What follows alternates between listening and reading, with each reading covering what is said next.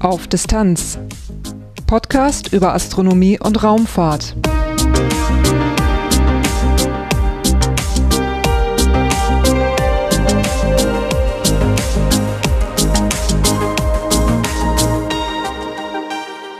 Hallo und willkommen bei Auf Distanz. Am 19. Oktober erreichte die Mission ExoMars 2016 ihr Reiseziel, den Mars. Ich war mit Nicolas Wörl vom Methodisch Inkorrekt Podcast wieder bei der ESA zu Gast und wir haben zwei Aufnahmen gemacht. Diese sind das heutige Titelthema.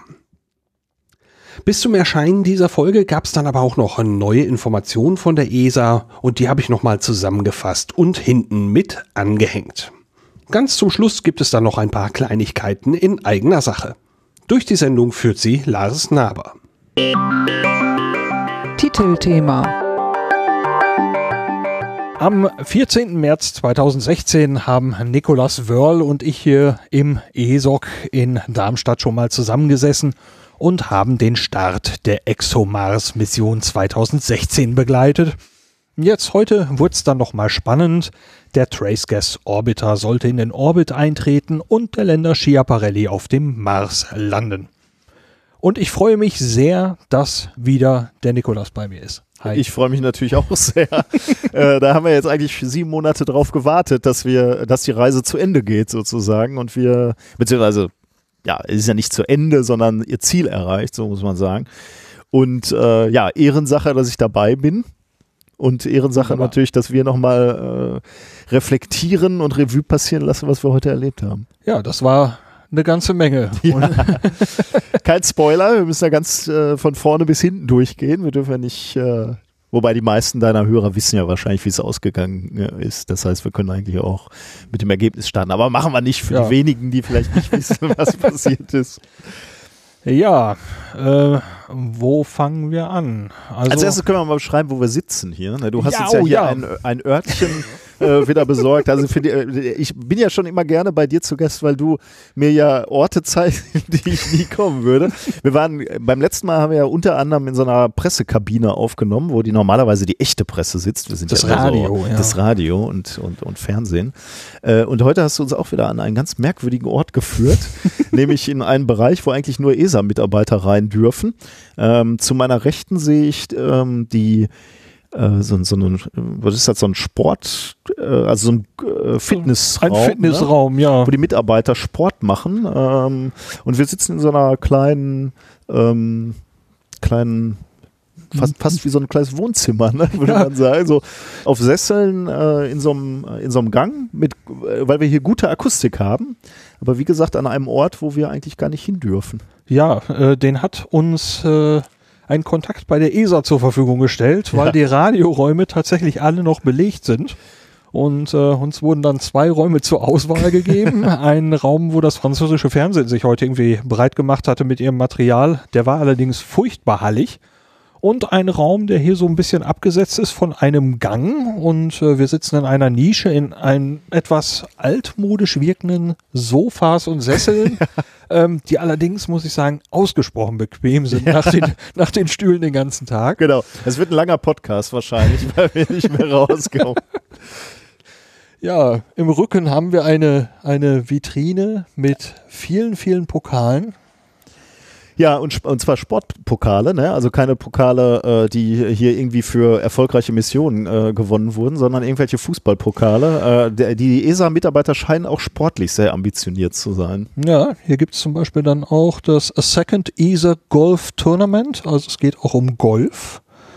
Fußball scheint allerdings deutlich in der Überzahl zu sein. Golf, und jetzt pass auf, goldene Überleitung zum eigentlichen Thema. Äh, Golf ist ja nicht so weit weg äh, vom äh, von Mission zum Mars befördern, denn man muss von äh, von relativ weit weg ein, ein Objekt treffen, ein Loch treffen, äh, beziehungsweise ein, ein äh, Himmelskörper treffen, äh, der weit weg ist und äh, verhältnismäßig klein ist. Du ja. musst gut zielen. Und man muss genau wissen, wie man den Start absolvieren möchte und am liebsten weiß man auch, wie das Ende aussieht. Äh, genau. und ich kann, äh, wir können eigentlich, um in diesem Bild zu bleiben, ähm, zu Beginn dieses Tages waren wir quasi schon auf dem Green gelandet. Wir waren also in näherer äh, Umgebung, in näherer Nachbarschaft vom Mars. Ähm, und eigentlich so die letzten Tage wurde es eigentlich spannend, ne, kann man sagen. Ähm, die, du, du weißt es wahrscheinlich besser. Also wir, wir sprechen ja hier von dem äh, TGO, also dem ähm, Trace Gas Orbiter. Genau, vielen Dank. Der quasi Huckepack ja das Landemodul hatte, Schiaparelli. Oder genau. Schiaparelli müsste ich also wahrscheinlich ich, sagen. Sa ich sage immer Schia, aber ich weiß Ja, es auch nicht genau. Meine Frau wüsste es besser, sie ist halbe Italienerin. Sie sollte, sie hätte mich besser coachen müssen. Ähm, ich, ich glaube, es heißt eher, eher Schiaparelli. Möchtest du den Telefonjoker ziehen? Nein, vielleicht verzeiht man uns, äh, dass wir hier vielleicht nicht so hundertprozentig sind. Genau.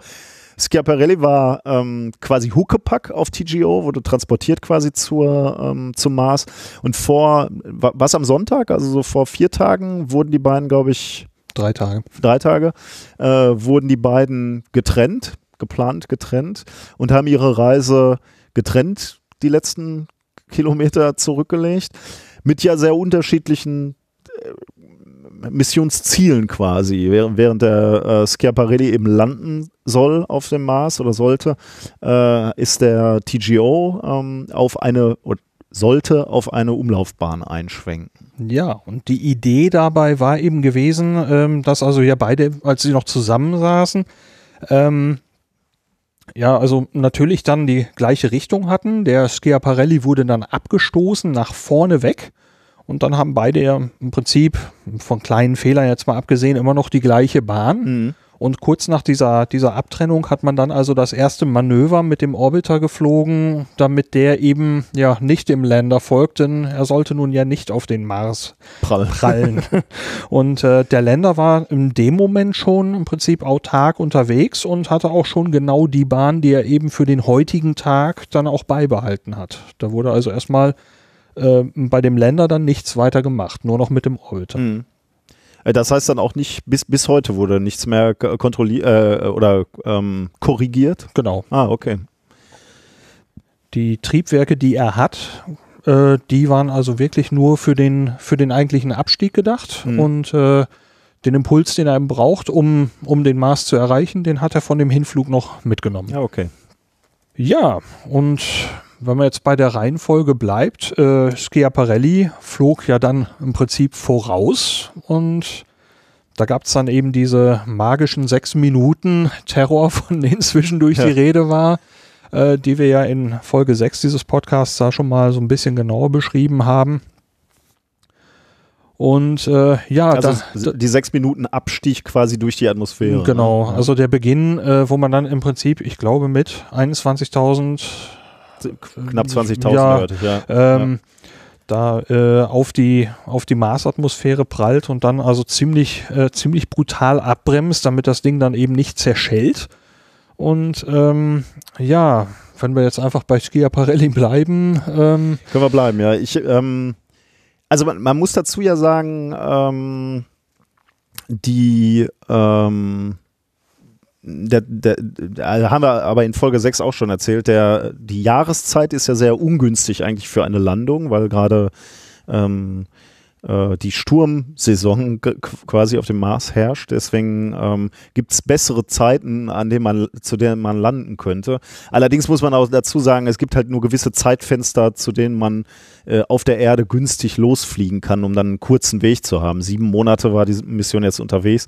Das ist schon so der kürzeste Weg, den man haben kann. Und da hat man eben in Kauf genommen, bei diesem bei dieser eher schwierigen äh, Gesamtsituation zu landen und dann eben zu sagen, okay, dann versucht man eher was zu lernen über die Landung äh, und, und hat er eben auch in Kauf genommen, dass es etwas riskanter ist. ja. Ich habe es mir gerade noch mal aufgerufen hier, also in 121 Kilometer Höhe vom Mars äh, geht also das eigentliche Landemanöver los. Schiaparelli äh, dringt also in die Atmosphäre ein und ist dann eben diese 21.000 Stundenkilometer schnell und die möchte man eben dann während dieser 121 Kilometer gerne möglichst nullen. Und äh, ja, am Anfang Äh, die, die, das macht man, glaube ich, äh, als erstes über Reibung. Ne? Also man, äh, Genau. man äh, Schiaparelli ist so ein bisschen geformt wie die klassischen äh, die Landekapseln von Apollo, ne? Also Das deine Hörer sind ja im Thema, also erinnert so, so ein bisschen Ja. daran. Ne? Man hat also so eine, so eine relativ flache, äh, leicht konvex geformte Unterseite, ähm, die ja, wie, wie so ein flacher Stein, der auf so ein, auf eine Wasseroberfläche aufsetzt, setzt eben auf dieser äh, Atmosphäre auf und bremst dann eben über, über die Luftreibung äh, stetig die Kapsel ab. Genau, dann werden so verbrannte Sachen, die werden dann so abgetragen, dann ist die nächste Schicht, die dann verbrennen kann. Der dringt ein bei 21.000 Stundenkilometer und bei 19.000 Stundenkilometer nach einer Minute 12 Sekunden ähm, ist man dann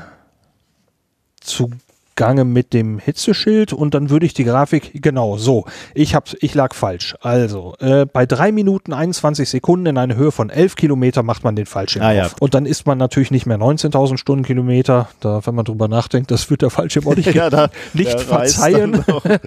Also man ist noch 1700 Stundenkilometer schnell und das Ausfalten, das hatten wir auch in Folge 6 gesagt, das dauert keine Sekunde, dann ist dieses Riesending offen. Ich, hab, ähm, also theoretisch äh, gibt es ja so Strategien, mit mehreren Fallschirmen zu arbeiten, erst kleineren und, und die dann halt auch noch ähm, weniger Luftwiderstand haben, um erstmal langsam runter zu äh, bremsen. War hier aber nicht der Fall, ähm, wie du jetzt schon gesagt hast. Also wir, wir bremsen erstmal über den äh, Luftwiderstand und bei 11 Kilometer geht dieser Fallschirm auf. Ich habe heute mitgenommen, dieser Fallschirm also die Technologie hinter diesem Fallschirm war schon bei der Huygens-Mission wohl äh, erprobt worden. Also das ist sozusagen, das ist ja immer so bei, bei so Ra- Raummissionen und auch hier diesmal auch wieder, äh, alles, was man hier jetzt lernt, also auch Dinge, die schief laufen, nimmt man natürlich in die nächsten Missionen mit. Man, man braucht halt ein bisschen Erfahrung, wenn man, wenn man so Missionen machen will. Und so wurde eben äh, von der, von der alten Huygens-Mission wurde, wurde hier Know-how benutzt und alles, was heute gelernt wurde, wird halt auch in zuku zukünftigen Missionen ge äh, genutzt werden. Übrigens, äh, um, um mal so einen Eindruck, das, das sind ja jetzt eher so Faktenwissen, aber Ja. um, um mal zu erzählen, wie, wie wir es erlebt haben, äh, fand ich übrigens ganz gut, sie hatten so eine Animation laufen heute, die quasi äh, in also das Problem ist ja einfach, der Mars ist so weit weg, dass wir keine aktuellen Informationen bekommen. Also die, die Daten sind ja erstmal unterwegs hierhin. Das heißt, wir, wir kriegen kein direktes Feedback, wie es denn gerade läuft und was passiert. Was passiert sowieso nicht, weil wir haben ja keinen ähm, kein, kein Fernsehteam quasi auf der Marsoberfläche. Das heißt, äh, man, man weiß, dass die Landesequenz anläuft, aber ab da weiß man erstmal nichts mehr, bis die Datenpakete hier wieder ankommen. Und deswegen haben sie, und das fand ich eigentlich ganz gut, hier so eine Animation ablaufen lassen, wie de, was denn gerade auf dem Mars passiert, wenn es denn reibungslos äh, abläuft. Und das heißt, wir haben also eine, eine Animation gesehen, die in Echtzeit abgelaufen ist. Äh, und dann könnte man eben genau sagen, okay, wir sind jetzt bei 40 Kilometer, wir sind jetzt bei 20 Kilometer, wir sind jetzt bei 10, Fallschirm geht auf.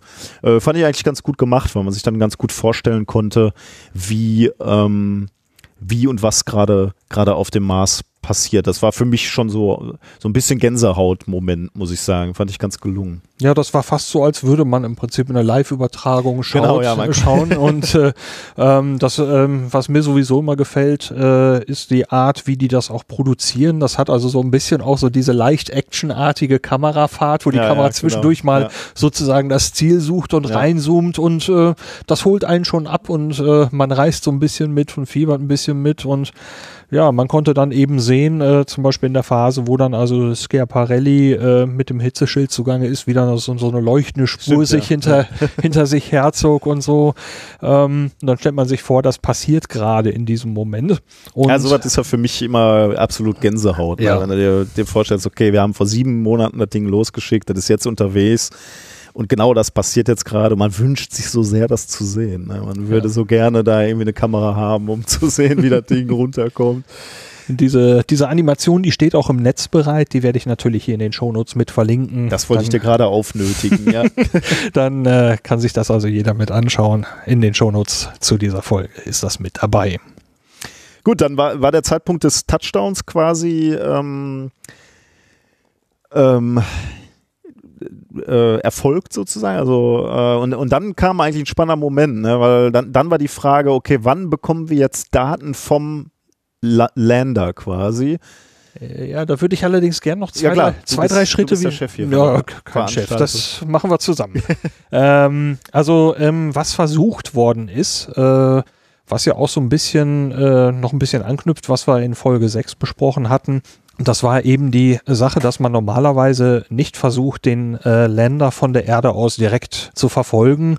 Und äh, trotzdem hat man dir das experimentell mal mitversucht. Man hat mit Radioteleskopen auf der Erde den Abstieg dieses Landers äh, verfolgt. Es war schon ein toller Moment, als tatsächlich der, ja, der, der erste Funkkontakt direkt von diesem ja, recht kleinen Gerät ähm, auf der Erde direkt mit einem Radioteleskop empfangen worden ist. Und das konnte man über lange Strecken dann tatsächlich auch noch weiter verfolgen. Am Anfang war das Signal noch, ja, wurde es als schwach bezeichnet, später als stark und klar.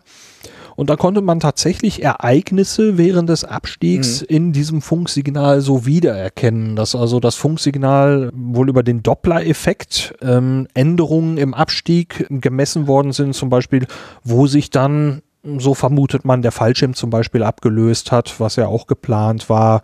Und so verschiedene Ereignisse wurden da sozusagen sichtbar. Also über den Doppler-Effekt misst er halt typischerweise die Geschwindigkeit von Objekten und über die Geschwindigkeit kannst du natürlich sagen, äh, ja, ist, ist der Abstieg äh, erfolgreich? Haben wir die Atmosphäre erreicht? Haben wir, also wenn, wenn dann abgebremst wird über einen Fallschirm, kannst du das natürlich auch äh, messen.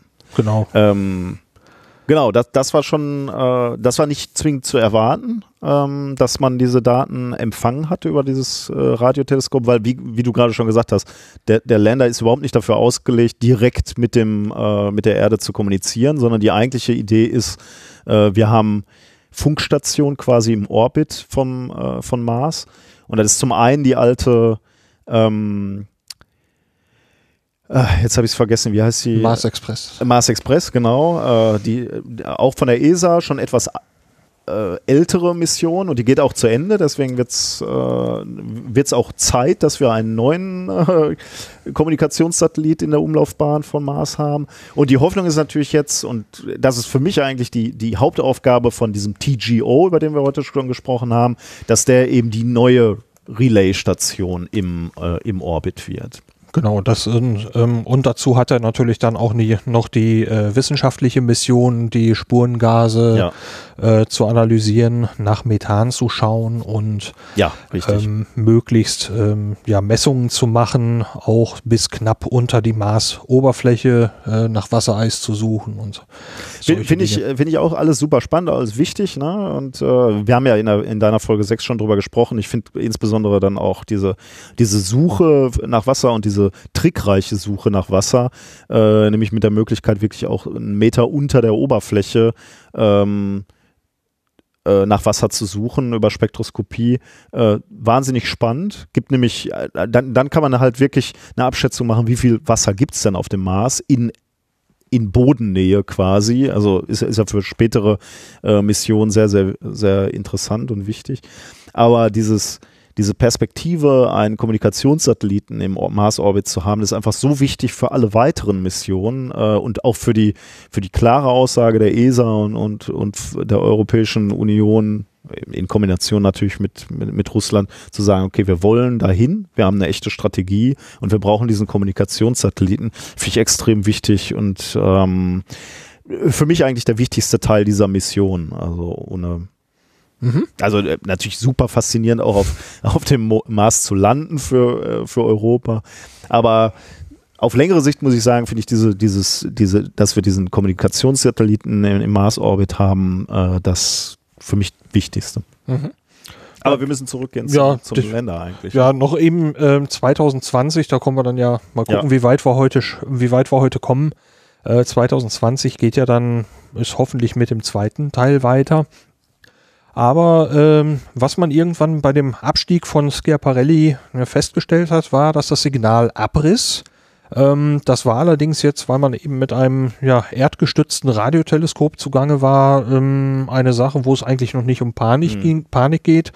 Ähm, denn die Sache mit dem Radioteleskop auf der Erde war von Anfang an eine Sache, von der wörtlich gesagt worden ist, das ist nice to have, Ja. ist schön, wenn es klappt.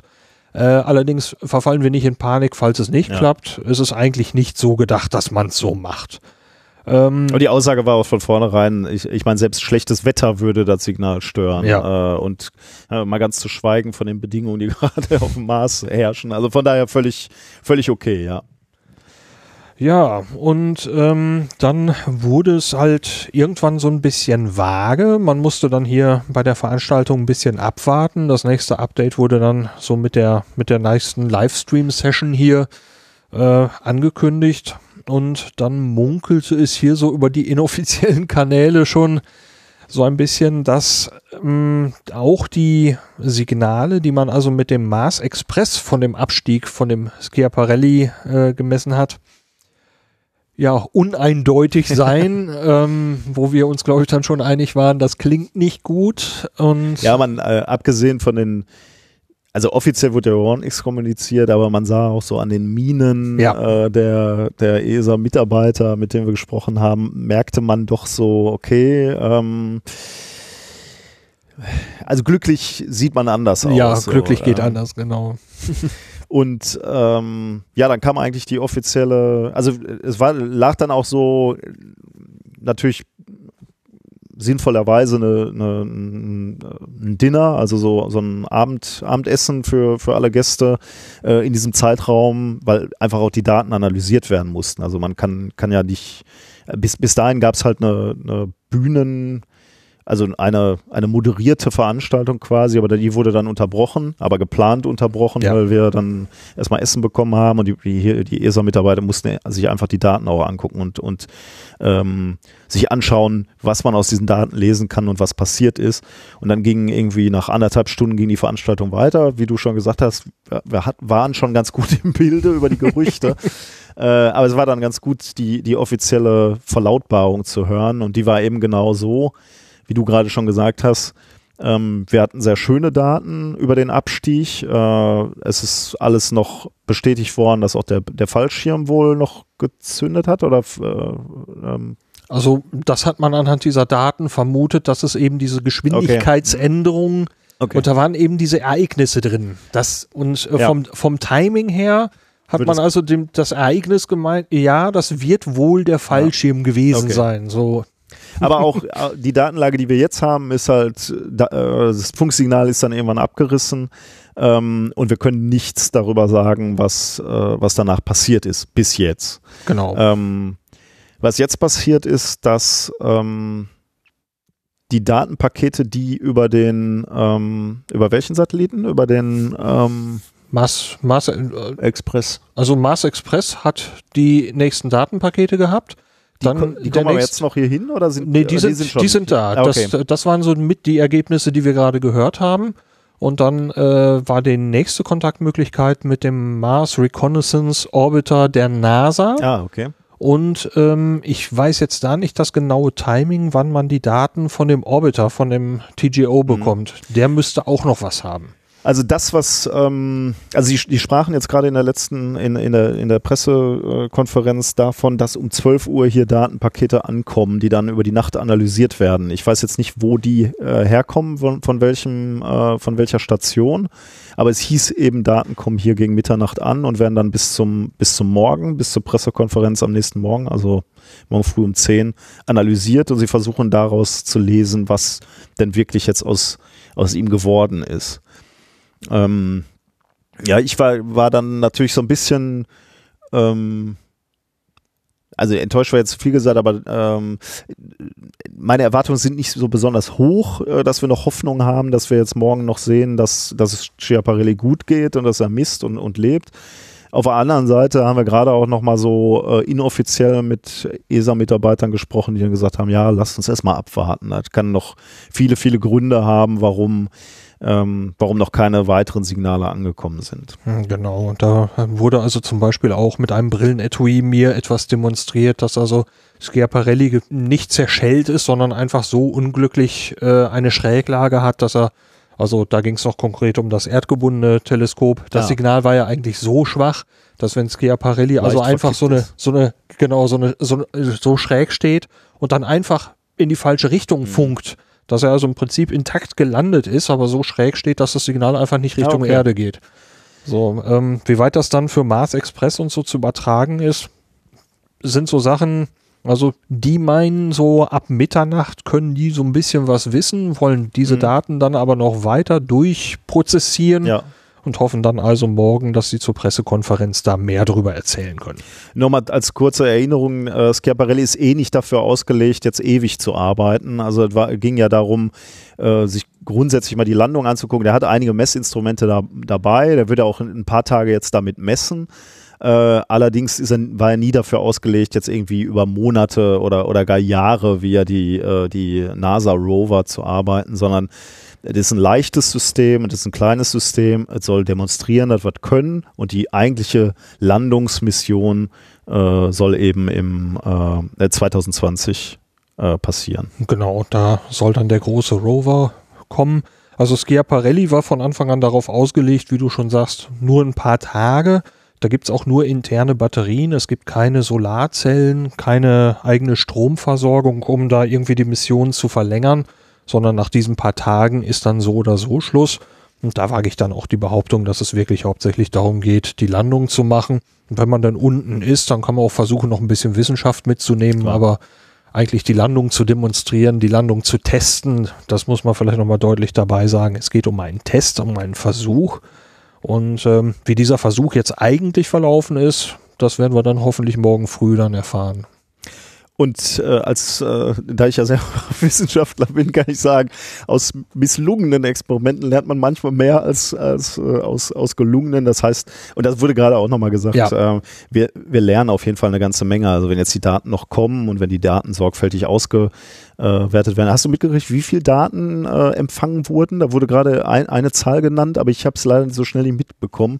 Äh, also waren riesigen, riesige Datenpakete, Also ich habe, die jetzt analysiert ich, werden. ich habe Also- die Zahl 20 Megabyte im Kopf. Ah, okay. Ich dachte, das wären sogar noch mehr, aber können, kann, kann natürlich auch. Aber selbst das, wenn du die, die Nullen und Einsen die erstmal angucken musst, das kann auch eine ganze Zeit dauern. Ähm, und wenn die analysiert sind, dann hat man was gelernt. Also auch da, da mu- muss man vorsichtig sein, zu sagen, okay, äh, das war jetzt nicht erfolgreich, kann man nicht sagen. Also äh, wir haben auf jeden Fall was gelernt. Ja, also wenn, wenn man die Sache wirklich so als Test betrachtet äh, und man dann eben feststellt, ja, aus dem und dem Grunde hat das nicht geklappt, dann nimmt man dieses Wissen mit in zukünftige Missionen und sagt, ah, da gibt es ein potenzielles Problem, auf diese Weise können wir das umgehen und ähm, dann die Mission, die, auf die es ankommt, die kein Test mehr ist, die wird diesen, dieses Problem dann eben nicht mehr haben. Ja. Und das, äh, diesen Lander 2020, äh, den Rover 2020 zu landen. Also ich habe beim, beim Tag der offenen Tür, beim Aztec, vor einem 1 zu 1 Modell Oh. davon gestanden. Das ist ein ganz ordentlicher Wie Brummer. groß ist der? Das ist, äh, ja, also der nimmt wohl von unserer Sitzgruppe hier, ich würde mal sagen, von der Grundfläche, die wir belegen, hier locker zwei Drittel ein. Und, ist dann, Und wie, und wie hoch ist der? ja, ich würde mal so schätzen, Aber so, mit, so nur, nur, nur das Gefährt oder mit seiner. Äh, also die, die Fläche mit den Solarzellen, die er belegt, würde ich sagen, ist mindestens einen Meter über dem Boden. hm, okay. Das ist, äh, ich kann dir mal ein Foto zeigen Ja. und stell das dann natürlich mit in die Shownotes. Ich Ist denn äh, 2020 steht das noch als Starttermin? Oder ich, ich hörte mal, das wäre ein bisschen schwierig. Mm, ja, also äh, 2018, im, im März haben wir noch von 2018 Ah, gesprochen. okay. Okay, ich dachte, da Ähm, wäre ja schon, okay, das heißt 2018 war der eigentlich geplant und Äh, jetzt plant ja. man eher so 2020. Man an. plant jetzt 2020, äh, kommuniziert das auch offen. Äh, ich habe es gerüchteln hören, habe aber kein, da jetzt wirklich nicht so die, den Einblick, ähm, wie viel man darauf geben kann, aber dass diese Sache so nicht unbedingt in Beton gegossen ist. Also, ähm, dass es da möglicherweise äh, gerade in Bezug auf die Finanzierung eventuell etwas kippeln könnte. Okay. okay, aber dann äh, kommen wir jetzt eigentlich, äh, nachdem wir jetzt so, äh, sagen wir mal so, durchwachsen äh, den einen Teil äh, Ja. begutachtet hat, kommen wir jetzt zur eigentlichen Erfolgsgeschichte. Ne? Das kann man sagen. Ja. Also ich, äh, ich weiß gar nicht so viel. Wir hatten ja schon angefangen äh, mit diesen zwei Geschichten, der, den zwei Handlungssträngen, wie in jedem guten, in jeder guten Geschichte gibt es jetzt mehrere Handlungsstränge. Zweiter Handlungsstrang war eben dieser TGO, dieser Trace Gas Orbiter, der in, ja, in den Orbit des Marses ähm, ähm, einschwenkte oder einschwenken sollte. Und da war es auch spannend, weil äh, auch da war es halt so, dass man äh, kommuniziert hat mit dem äh, TGO. Aber dann kam natürlich der Moment, wo äh, der, äh, der TGO hinter den Mars geflogen ist. Und dann ist natürlich die Funkverbindung abgerissen. Und dann war es spannend zu sehen, kommt er zurück und ist er dann quasi auf der richtigen Bahn, wenn ich Genau. das richtig verstanden habe. Genau. Und äh, wenn man eben Funk hat, also diese beiden Punkte, da waren dann wieder noch so Subhandlungsstränge drin. ne? ähm, also selbst wenn man ihn empfängt, wo ist er, wie gut hat das eigentliche Manöver geklappt, auf das, äh, dass er ja nun sehr angewiesen ist. Wobei da gab es gewisse Fehlertoleranzen, wo die gesagt haben, da können wir wohl noch einiges ausgleichen. Aber ähm, als der Funk kam, das war also wirklich so ein, so ein richtig toller Jubelmoment da in dem, in dem Konfer- Konferenzraum. Das war so richtig so ein Ding, da wurde mal eben, eben gefeiert, Ja. was da so geklappt hat.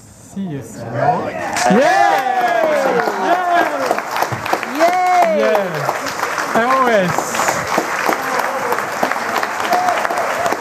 Very likely, even more like even before, we have uh, two satellites around Mars. This will need to be confirmed, but this is really what we were expecting at this time. Also, Ja, das, war, das war auch wieder so ein Moment, äh, so ähnlich wie beim Start. Ne? Beim Start hatten wir ja schon diesen Moment, also Raketenstart als einer der großen Momente und dann war es ja irgendwie, ich, ich erinnere mich nicht mehr, aber Stunden später kam ja, äh, dann, äh, also wurde ja irgendwie zwei, dreimal Schwung geholt, ne? Und dann, dann ging es raus in Richtung Mars und dann wurde irgendwie diese Ver Funkverbindung ähm, richtig, der hat, äh, was hat er irgendwie die Solarzellen, Solarzellen ausgebreitet. äh, dann sich ausgerichtet Richtung Erde und gesagt, hallo, hier bin ich. Ja, genau. Und Und, da, da war, hatten wir schon diesen Moment, wo wir auf Rauschen geguckt haben und gewartet haben, dass dieses Signal kommt. Äh, der, der Ping, der uns zeigt, wir haben Kontakt.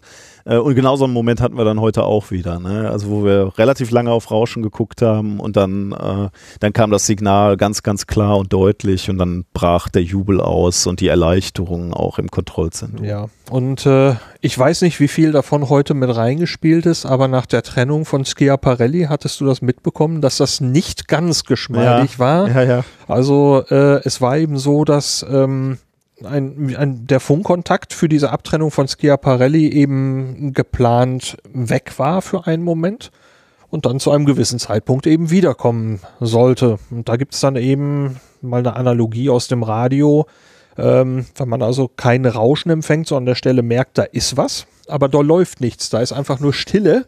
ähm, man hat also dieses Trägersignal empfangen, aber es kam nichts, die Telemetrie kam nicht. Und das wurde dann also ein Nachmittag, äh, wo ich also dann nachmittags davor sa saß und dachte so, okay, es darf etwas weniger spannend sein jetzt. Ähm, und ungefähr eine Stunde später kam die Telemetrie dann nach. Was heißt eigentlich, äh, kannst du mir erklären, was Telemetrie heißt in dem Zusammenhang? Also was äh, da kommt Telemetrie heißt? Telemetrie heißt das. Kurzdaten, ähm, oder? Also er sagt, wie es ihm geht. Hier sind- so, ist so ist interne Sensordaten, ähm, was weiß ich, über, über die Temperatur des, Okay. des Geräts, äh, also ist Zustandsdaten. Okay. Und ähm, ja, die kamen einfach nicht. Man hat also gesehen, das Gerät sendet, Mhm. der, der Sender ist eingeschaltet, aber ja, der Computer hat wohl die Daten nicht zum Sender rausgegeben. Und ähm, ja, das ist so ein bisschen Spekulation, aber man vermutet da eben diesen, diesen Safe Mode, dass es irgendein Ereignis gegeben hat, der also zu einem Neustart geführt hat. Und äh, dass dieser ja, Neustart eben seine Zeit brauchte, bis dann er gesagt hat, okay, jetzt bin ich soweit fit, ich melde mich mal Mhm. wieder. Und ähm, ich glaube, dazu passt es dann auch heute, dass also die ESA Operations äh, heute auch noch einen Tweet abgegeben hat, nachdem der sich aus diesem Mars-Schatten sozusagen zurückgemeldet hat. Es gab kein Reboot. Das haben die getwittert. Ja. Also ähm, von daher, der Computer ist also nonstop durchgelaufen. Alles ist wie geplant verlaufen und ähm, ja, mal schauen. Ich weiß nicht, wie viel da jetzt von der Erleichterung, dass solche Ereignisse jetzt ausgeblieben sind, dann auch in dem Applaus, in dem Jubel da dann noch mit reinspielte. Also mh, von meiner Seite sicherlich ein bisschen. Also ich, ich denke, das sind zwei, äh, zwei Punkte. Ne? Das ist sicherlich einmal sowas, also wenn wenn es nicht ganz so rund gelaufen ist, äh, dass da Erleichterung auch wirklich äh, au- aufkommt. Und ich glaube, das, was wir gerade auch schon gesagt haben, das ist eigentlich der Kernpunkt der Mission. Ne? Die, diese, dieser Satellit, natürlich ist für für das, äh, für das Publikum, allgemein interessierte Publikum, ist wahrscheinlich so eine Landung auch nochmal so ein, so ein Zucker drauf und da, da fokussiert man sich da sehr drauf. Aber ich glaube, für die Wissenschaftler, äh, für die ESA, oder ich glaube das nicht, das, das wissen wir, ist, ist dieser Orbiter einfach viel, viel wichtiger. Da sind die Instrumente drauf, die die Rolle spielen, ähm, also die wissenschaftlichen Instrumente und äh, der Nutzen als Relay-Station ist einfach äh, groß. Ja. Das merkt man ja auch schon allein an den Zeiträumen, dass die Mission also von Schiaparelli auf ein paar Tage angelegt ja. war und die Mission des Orbiters ja. auf Jahre. Aber das ist, wie du schon sagst, so diese, diese Sache mit dem, mit dem, mit der Landung und dass man vielleicht noch Fotos zu sehen bekommt, ja. Bilder vom Mars und so. Das ist natürlich auch dann etwas, was erstmal so sehr greifbar ist, wo man, wo man sagt, boah, das ist gelungen, das ist, äh, hat geklappt. Da gab es früher bei der Giotto-Sonde, die zum Halleischen Kometen geflogen ist, äh, die hat das erste Mal einen Kometenkern fotografiert. Und die hat eine erweiterte Mission bekommen. Die ist danach noch woanders hingeflogen. Mm, und, die Kamera, mich, ja. und die Kamera funktionierte da nicht mehr. Oh. Und äh, ich schätze, hätte die Kamera bei der erweiterten Funktion noch funktioniert, wüssten das auch viel mehr ja. Leute, dass diese Mission eigentlich noch weiterging. Ja. Aber die Sache wurde dann einfach, ja, ähm, ich hätte fast gesagt, auf Daten reduziert, obwohl es eigentlich eine große Erfolgsgeschichte war. Mhm. Also ähm, deswegen, jetzt ist der Orbiter da, man hat eine Infrastruktur geschaffen, auf die man jetzt, so wie alles im Moment aussieht, in diesem Moment auf Jahre bauen kann. Und das ist ein Riesenerfolg. Ich, ähm, auf jeden Fall. Äh, ich, man, äh, heute war natürlich die Stimmung so ein bisschen äh, äh, wann auf und ab, ne, kann man sagen. Und ich äh, weiß nicht, ähm, ob man ob man die ganze Sache anders hätte fokussieren sollen, aber das ist natürlich, also von der Presse äh, oder von der Kommunikation der ESA, weil wenn du, wenn du immer über die Landung sprichst, dann ist natürlich auch der Fokus der Presse und der Leute auf der Landung. Ähm, und auch heute, finde ich, hätte man noch mal früher kommunizieren können, wie, wie viel wichtiger eigentlich wissenschaftlich äh, diese, dieser Orbiter ist. Ähm, ich meine, wir beide kommen, kommen hier natürlich mit dem Wissen hin. Äh, das heißt, unser Augenmerk ist natürlich auf, äh, auf dem Orbiter und nicht so sehr auf dem Lander. Aber ich bin mir nicht ganz sicher, wie, wie es jetzt in der Presse ähm, aufgenommen wird und kommuniziert wird. Also bin ich mal gespannt die nächsten Tage, wie, äh, wie beispielsweise in der Tagesschau berichtet wird, wie es morgen berichtet wird. So in der Art, äh, die, die Schlagzeile ist Mission ist ein Fehlschlag, genau, Landung ja. fehlgeschlagen ja. oder ähnliches und nicht der Orbiter wurde erfolgreich ja, genau. zum in den Fände fänd ich halt wahnsinnig schade, ne? Ja. Weil ähm, du, du musst halt gucken, wie, wie diese Mission aufgebaut ist. Du hast ein, du hast ein, äh, du hast ein Raumfahrzeug und dann sagst du halt, okay, komm, wir haben noch ein bisschen, ein paar Kilo, die wir noch mitnehmen können, packen wir noch diesen Länder drauf, probieren das einfach mal. Äh, und ich bin mir nicht ganz sicher, ob das so angekommen ist bei den Leuten, ähm, weil dann hast du halt diesen Bonus und sagst, okay, wir gucken mal, was passiert bei der Landung.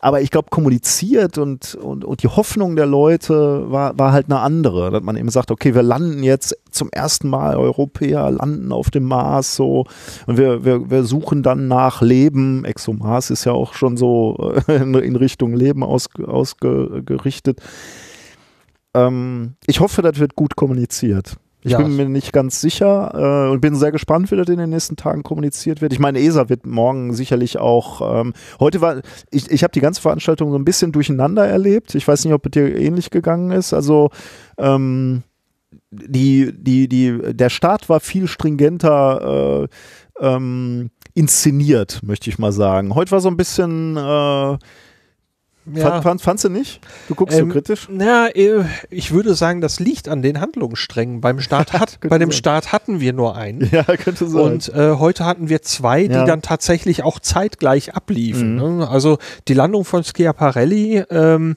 lief tatsächlich zeitgleich mit den Manövern des Orbiters ab. Und äh, da gab es halt mal hierzu was zu berichten und dazu was zu berichten. Und dann gab es eben Pausen, wo man von beiden nichts berichten konnte. Ähm, wobei, das hattest du ja heute auch schon mal angemerkt, äh, vielleicht wäre hier und da so eine, so eine kleine Auffrischung über die mhm. eigentliche Mission nicht schlecht gewesen. Also wir haben ja auch so gesagt, dass wir jetzt im Prinzip Folge 6 des Podcasts nicht nochmal wiederholen, indem wir sagen, ja. dass diese ganzen Experimente sind an Bord und so weiter. Das haben wir im Prinzip alle schon mal durchgekaut.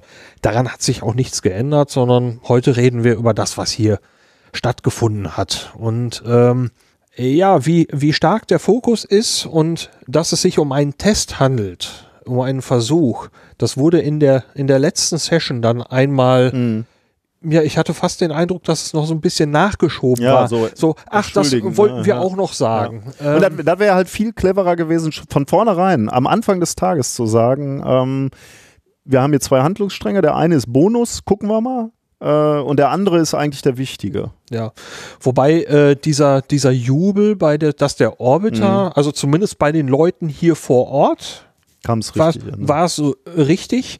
Ähm, wie weit jetzt die Medien das nach außen mhm. tragen, das äh, ist dann wirklich abzuwarten. Also ich hoffe, dass dieser dieser große Erfolg und ähm, auch nach allen Daten, die im Moment da sind, diese ungeheure Präzision, mit der das ja. geklappt hat. Das Signal, als der dann wieder da war, das kam ja, ja also die haben gesagt, wir warten jetzt und dann, dann war es auch kurze Zeit später da und mhm. da haben sie gesagt, ja, es war genau, genau der Moment, wo wir es ja. erwartet hatten. Also das ist ein Riesenerfolg. Das Übrigens äh, ähnlich äh, habe ich die, äh, dieses äh, Lauschen auf, äh, auf die Daten des Länders oder auf den Signal des Länders ähm, von diesem Radioteleskop in Indien empfunden. Da, da war es auch so, ähm, da, also für meine Verhältnisse hätte noch deutlicher Argument oder, oder ähm, kommuniziert werden sollen, ähm, wir hören jetzt mal hier von der Erde, aber das ist wahnsinnig unwahrscheinlich, dass wir überhaupt was hören. Auch da fand ich das schon so, dass äh, auf ein Signal gewartet wurde und es kam nicht. Und es war so etwas ungünstig, weil die ganze Zeit wollte ich aufspringen und sagen, ja, ist doch auch klar, dass wir nichts hören. Das ist ja auch wahnsinnig unwahrscheinlich. Ja. Aber irgendwie, ich merkte so, wie die Presseleute unruhig wurden. Also ich hatte zwei Presseleute hinten sitzen und die fingen sehr früh an zu sagen, ja, sieht nicht gut aus. Aber ja. dabei war zu einem Zeitpunkt, wo, wo man nicht erwarten konnte, irgendwas zu hören. Und ich finde, ähm, ich weiß nicht, wenn, wenn, wenn, wenn das anfängt, bei den Presseleuten komisch anzukommen, dann, dann weiß ich nicht, ob du gut kommuniziert hast, weil da muss er einfach, äh, also aus meiner Sicht war es sehr, sehr sympathisch und ehrlich. Also ähm, sind ja Wissenschaftler, die kommunizieren so, wie die Datenlage ist und die haben halt keine Daten gekriegt und dann stehen sie da vorne auf der Bühne und sagen, wir hören nichts. Ist ja. sehr ehrlich, aber ein bisschen mehr Einordnung hätte, glaube ich, der Sache gut getan. Also ich würde fast darauf wetten, dass das geplant war, aber ähm, es gab ja dann diesen, diesen Zeitrahmen, dass die um die wirklich sehr interessante Uhrzeit 15.09 Uhr mit einem Livestream anfangen wollten und ähm, das alles so ein bisschen ja stockend in die Gänge kam, dann Ton und Bild nicht ganz synchron waren, später lief es dann besser. Ähm, aber das war so auch genau die Zeit, wo man eigentlich diese Informationen hätte am besten hätte geben können. Ah, okay. Hm. So, und ich würde mich nicht wundern, wenn diese Information eigentlich Teil dieser, dieses ah. Programms gewesen ja, wäre. Sein, ja. ähm, und jetzt wegen dieser Sache äh, einfach nicht ja, übermittelt werden ist, konnte. Hm. Und dann wurde ja einmal der, ich meine, es war der Paolo Ferri, äh, vorne auf die Bühne im Pressezentrum ähm, vorgestellt, äh, auf der Bühne vorgestellt und ähm, hat dort Rede und Antwort gestanden und ich hatte den Eindruck, dass das so ein bisschen der, ja, der Ausgleich sein sollte dafür, dass die Sache mit dem Livestream vielleicht in dem mhm. Moment noch nicht ganz, nicht ganz wuppte. Und ähm, ich schätze, dass da dieses Defizit mit der Information herkommen könnte. Ja, könnte gut sein, ja. Und äh, da wurde es dann äh, zwischendurch auch mal dieser, dieser Begriff, was ich gerade gesagt hatte, dieses nice to have. Mhm. Das ist genau in dem Moment dann auch einmal gefallen. Aber auch eben erst als die, wo ich den Eindruck hatte, es wurde gerade improvisiert. Ja, ist ein guter Punkt. Könntest, könntest, könntest recht haben, dass äh das in diesem trubeligen, in dieser trubeligen Anfangszeit, also wurde irgendwie über Facebook äh, übertragen, ne, wie, wie hm, Das war, ein, war ein Facebook-Stream, ja. Ähm, der ein bisschen hakte, ne? warum auch immer, woran das jetzt gelegen hat.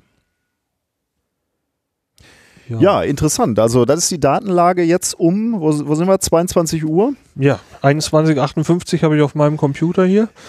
Äh, man räumt hier langsam auf und äh, man schließt langsam. Deswegen glaube ich, äh, würde ich vorschlagen, machen wir für jetzt erstmal Schluss. Gucken mal, was wir morgen in Erfahrung bringen und machen dann nochmal so ein kleines News-Update. Ja. Wie, wie, was meinst du? Nach der Pressekonferenz setzen wir uns noch mal immer noch mal irgendwo hin, Genau, mal gucken, ja. was wir dann für einen Raum finden. ja, genau. Bin sehr zuversichtlich, Ja. dass du mir dann schön äh, lieferst. Und gucken wir mal, was. Zu, zum einen reflektieren wir ja nochmal so über den Tag. Wahrscheinlich haben wir dann nochmal so ein paar Dinge, die wir noch ansprechen wollen. Und ja, die neue Datenlage ist natürlich. Ich Bin, wir, wir, wir warten natürlich noch gespannt, ob wir nochmal was von Schiaparelli hören. Ja, das wäre großartig. Äh, ich persönlich rechne nicht groß damit, aber es wäre natürlich toll, wenn man, ähm, wenn man irgendwas weiß. Und sei es der Grund, was Genau, schiefgelaufen ja. ist, Ja, dass man sagt, Ja. wir haben was draus gelernt, wir können das auch mitnehmen. Ähm, das wurde ja ganz am Schluss noch einmal so, klingelte das so etwas an, so, es ist eigentlich auch kein Fehlschlag, wenn es, äh, wenn die Landung nicht geklappt hat. Hauptsache, wir haben dieses Wissen. Ja, ja, richtig. Das ist, Wie, wie ich ja schon mal gesagt habe, äh, ich bin ja selbst äh, Physiker und, und, und Wissenschaftler. Äh, meistens lernst du über Misserfolge äh, mehr über die Natur als, als, als äh, durch Erfolge. Also von daher, ähm, ja, darf man das alles nicht so negativ sehen. ja, dann würde ich sagen, Okay, sehen wir uns morgen früh hier wieder. gut. Bis morgen. Uh, the TGO is captured around Mars, and yes, it is in a very nominal orbit of uh, about uh, four days duration, just a couple of hours more, but it's only a few percent, and this is perfectly nominal. So we do have a spacecraft around Mars. Ja, da sind wir wieder. Es ist 11.27 Uhr. Wir haben gerade die Pressekonferenz bei der ESA ja, genießen dürfen. Wir sitzen wieder mal in einem neuen Raum. ähm, und zwar Aber diesmal eher klassisch, ne? Ein klassischer äh, Presseraum. ja, ein, ein Interviewraum, richtig mit Raumtrenner. Und da oben fliegt was. Naja, es wird uns in Ruhe lassen, oder? Ähm, ja, ein Interviewraum, der eigentlich dafür da ist, um sich hier vor eine schicke Wand zu stellen und vor einer Kamera irgendwelche Statements einzusammeln. Aber hier hat man uns gesagt, sind wir ungestört. Uns, äh, wir sind ja eh flexibel, was dieses Gebäude betrifft. Ja, wir hätten auch das Wohnzimmer nochmal bekommen können. Man sagt allerdings, um die Uhrzeit wäre dort äh, sehr viel mehr äh, los. Da würden Ja. sehr viel mehr Leute rumlaufen. Und hier sitzen wir jetzt ganz alleine. Ja, die Pressekonferenz, äh, die gestern schon angekündigt worden ist, hat stattgefunden und hinterlässt sehr gemischte Gefühle, wenn man dann auch verfolgt, was sonst so an die Presse rausging. Ja, kann man so sagen. Also, ähm, ich weiß gar nicht, wie lange hat die Pressekonferenz gedauert? Fing um 10 an und hat vielleicht eine halbe Stunde gedauert oder weniger vielleicht. Höchstens eine Dreiviertel. Mhm. Aber Und davon war dann äh, mindestens die Hälfte waren äh, Fragen von der Presse, ne? oder wahrscheinlich sogar ein bisschen mehr. Ja, und mit einigen davon konnte man auch nicht allzu viel anfangen. Das Ja, okay. Ähm, ja, man, man merkt vielleicht auch noch äh, ein bisschen, äh, wie wir um den heißen Brei rumreden, dass, Ja. wir noch nicht genau, dass wir noch nicht genau wissen, wie wir uns diesem Thema jetzt nähern sollen. Ähm, ja, ich bin, äh, ich habe das Gefühl, dass man äh, es hätte besser kommunizieren können, was, äh, was gestern Abend passiert ist au- auf dem Mars. ja, also ähm, wir, wir können ja mal schnell eben den, den Orbiter abfrühstücken, weil äh, die Nachrichten da so genau die gleichen sind wie gestern Abend. Ähm, der Orbiter ist sehr erfolgreich, so war es wörtlich, äh, very successful, also in den Orbit gegangen. Und äh, dort hat man also jetzt die Infrastruktur als, äh, als Relaisstation und eben später für die Wissenschaft geschaffen. Ähm, da soll es dann jetzt äh, dann im Laufe der nächsten Zeit mit dieser Atmosphärenbremsung weitergehen. Und ja, dann kam man eigentlich ziemlich schnell. Also das ist die große Erfolgsgeschichte, das muss man einfach nochmal Mhm. sagen. Das hat perfekt geklappt. Der, Das haben sie dem Mai auch gut kommuniziert, dass das die Ja. wichtige äh, Komponente dieser Mission ist, äh, dass wir jetzt diese, diese Technik, diese Infrastruktur im Orbit haben, ähm, insbesondere im Hinblick auf weitere ESA-Missionen zur, ähm, äh, zum Mars. Also genau das, was wir gestern eigentlich auch schon gesagt haben. Genau, und dass das eben alles auch äh, nicht nur funktioniert hat, sondern so wie es aussieht, perfekt, Perfekt, funktioniert ja. hat. Da gab es wohl kein Aber. Das Aber ist ja bei der Sache mit dem Lander. Die Pressekonferenz hinterließ den Eindruck, nichts Genaues weiß man mhm. nicht. Also und die, die Information, die ich aus, aus der Pressekonferenz, erstmal aus der offiziellen Pressekonferenz äh, rausgezogen habe, war, ähm, also als erstes mal, man hat Daten empfangen vom Länder über, über diesen Zeitraum der, der Landung quasi, ähm, und zwar gar nicht so wenig, 600 Megabyte. Ähm, diese Daten muss man sich erstmal angucken. Ähm, das wird einige Zeit gucken, da ins Detail zu gehen, äh, wird, wird einige Zeit dauern, um, um da in, ins Detail zu gehen. Aber man hat natürlich über die Nacht sich schon mal diese Daten vorgenommen, um heute möglichst eine Geschichte zu erzählen, äh, was denn gestern passiert ist. Was man aus den Daten schon rausholen konnte, was zumindest in der offiziellen Pressekonferenz erzählt wurde, ist, dass die Landung absolut perfekt und wie geplant gelaufen ist. Ähm, über den Eintritt, über das Öffnen des Fallschirms, also das hat man aus den Daten, aus den Geschwindigkeitsdaten, haben wir gestern schon er erzählt, rausgelesen, ähm, bis hin zu dem Zeitpunkt ähm, des Endes der äh, Fallschirmphase. Ja. Und da sind Dinge passiert, die so nicht erwartet wurden. Und äh, kommuniziert wurde in der Pressekonferenz, dass ähm, 50 Sekunden zu früh, ähm, das heißt so im Wesentlichen auch 50 Sekunden vor der, ähm, vor der Landung, äh, sich der, äh, die, diese äh, Fallschirmphase beendet wurde. Was jetzt beendet wurde, äh, bedeutet, ist, ist auch noch nicht ganz klar, aber jedenfalls, äh, ja, also war, war dieser, haben die Sensoren ähm, des, des Landers signalisiert, es ist soweit, Parachute ist vorbei, ähm, also diese Phase mit dem Fallschirm, und dann haben die Landedüsen noch äh, gefeuert, drei Sekunden. Und dann hatte ich verstanden in der Pressekonferenz, danach ist der Kontakt abgebrochen. Das habe ich tatsächlich etwas anders okay. verstanden. Ich habe das so verstanden, dass es eben 50 Sekunden lang, also es gibt den, den Zeitpunkt X, wo man gesagt hat, da soll der Touchdown stattfinden mhm. und die 50 Sekunden vor diesem Zeitpunkt würden fehlen.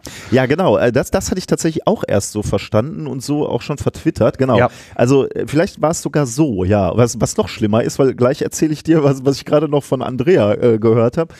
Ähm, äh, genau, also das war so ein bisschen der, äh, der, der, also für mich die Information, die ich aus der Pressekonferenz mit, aus der offiziellen Pressekonferenz mitgenommen habe.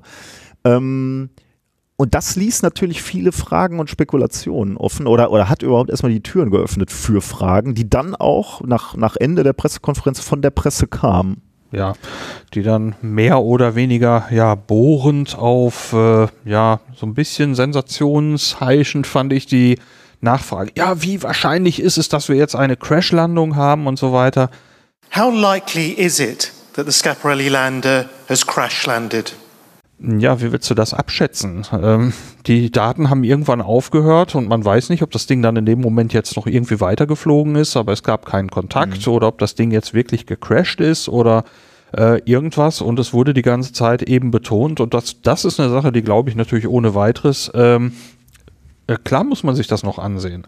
Ähm, die, der Andrea Akomazzo hat ganz, ganz klar gesagt, dass in seiner persönlichen Meinung, das hat er dann allerdings auch so dazu gesagt, in seiner persönlichen Meinung die Daten dazu reichen werden, äh, genau herauszufinden, was mit dem Länder passiert ist. But I'm extremely confident. The dataset we have collected is all the dataset uh, produced by, by Schiaparelli during the descent. So I have uh, personally no doubts that we will be able to fully understand what has happened during this descent and reconstruct maybe where Schiaparelli is and in which conditions.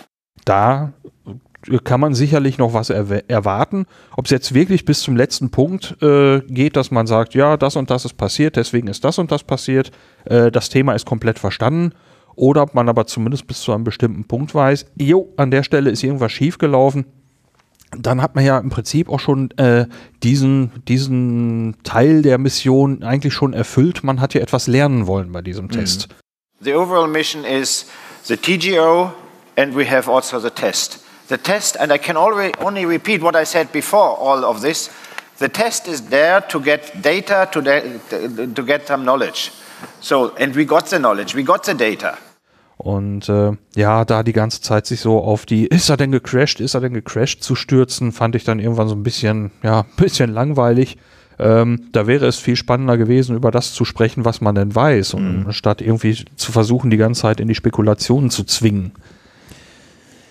Ja, auf der anderen Seite, also ähm, ich, die, die Frage ist, ähm, hat man den Fokus auch von der ESA in, äh, bei der Pressearbeit zu sehr auch auf die Landung gelegt? Hätte man da vielleicht auch in den vergangenen Wochen und Monaten noch, noch mehr schon im Vorhinein betonen müssen, äh, es geht uns eigentlich nicht so sehr um die Landung?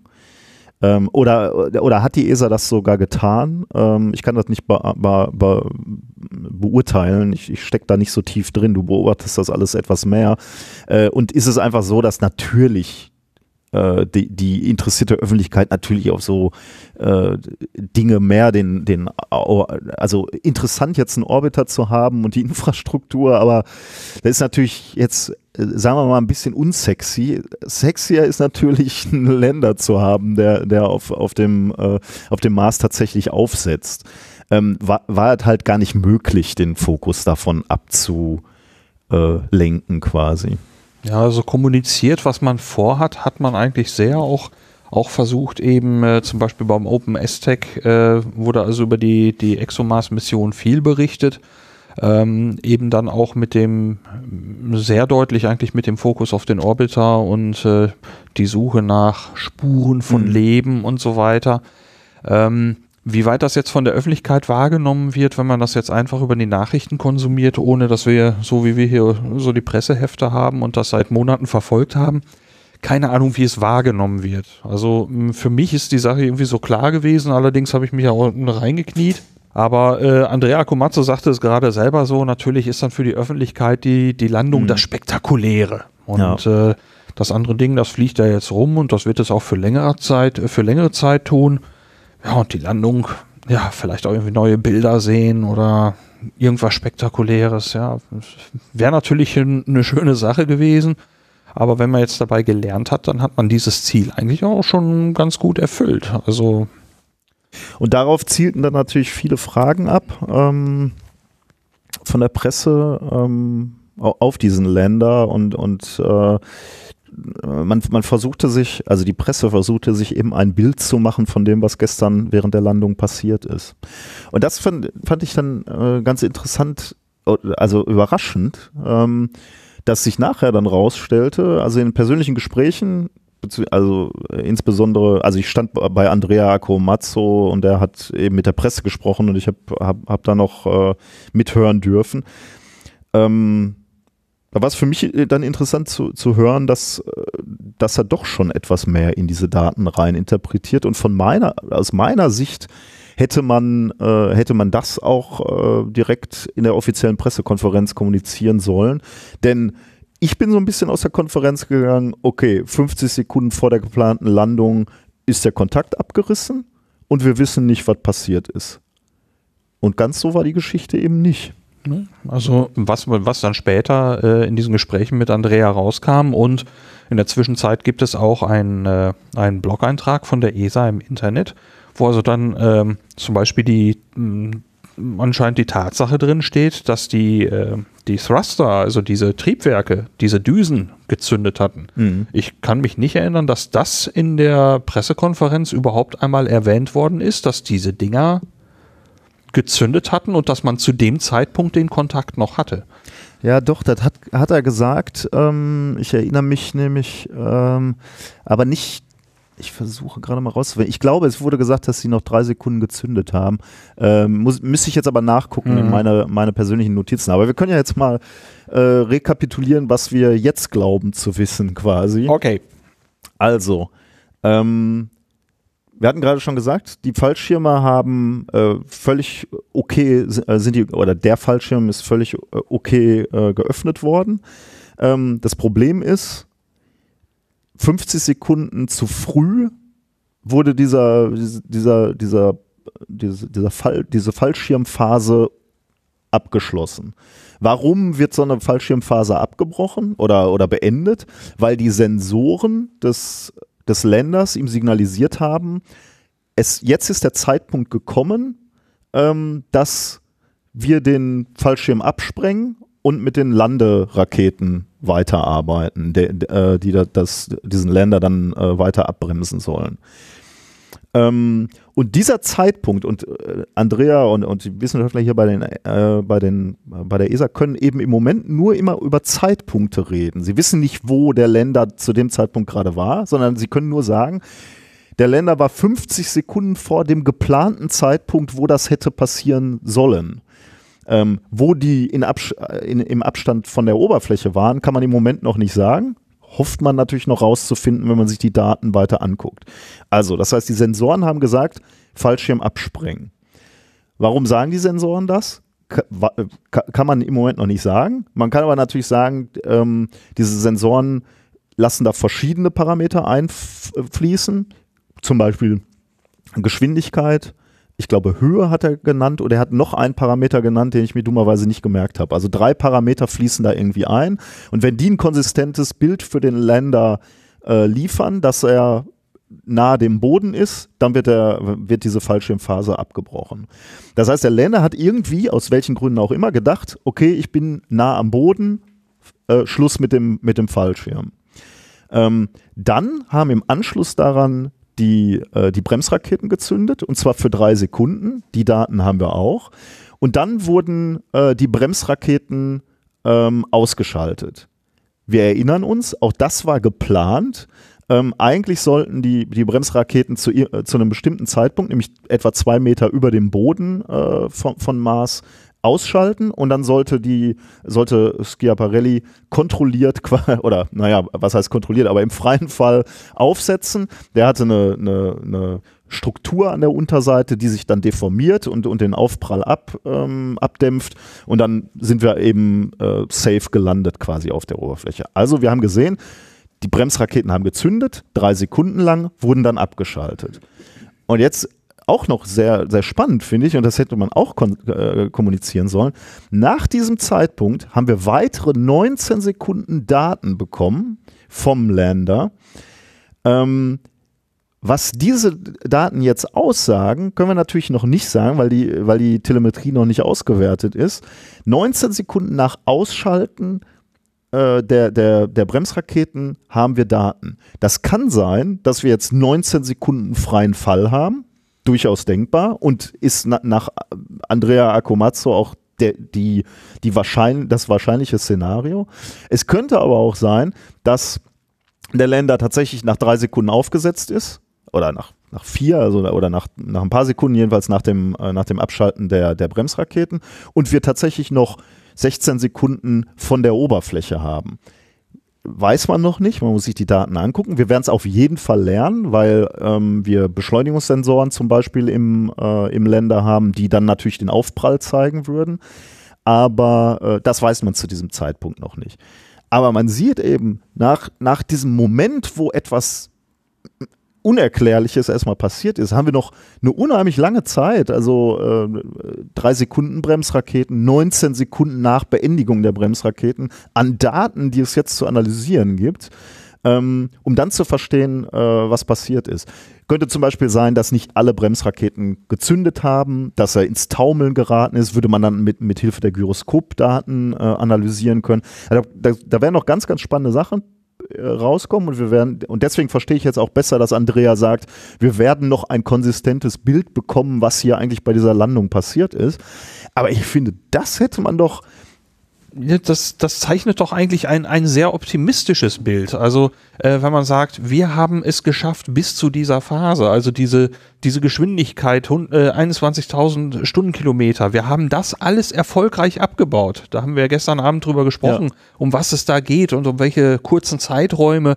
Und die haben es bis zu diesem Moment, also knapp davor, haben die es eigentlich irgendwie geschafft und äh, die haben all diese Daten und das, das ist ja eigentlich ein Erfolg. Das ja. ist genau das, was man erreichen wollte. Ja. Man wollte lernen.